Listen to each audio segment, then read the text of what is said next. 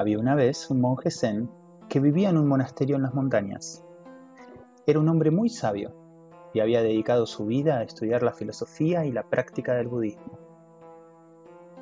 Un día, mientras caminaba por el bosque, encontró una serpiente herida y decidió llevarla de vuelta al monasterio para cuidarla. El monje Zen pasó semanas cuidando a la serpiente, alimentándola y aplicándole hierbas medicinales. Finalmente, la serpiente se recuperó y comenzó a moverse con fuerza y agilidad. Un día, mientras el monje Zen estaba sentado meditando, la serpiente se acercó a él y le mordió en la pierna. El monje Zen no mostró signos de dolor ni de enojo, simplemente miró a la serpiente y le dijo, Te agradezco por recordarme que la vida es cíclica y que todo es efímero. Gracias por enseñarme la humildad y la compasión.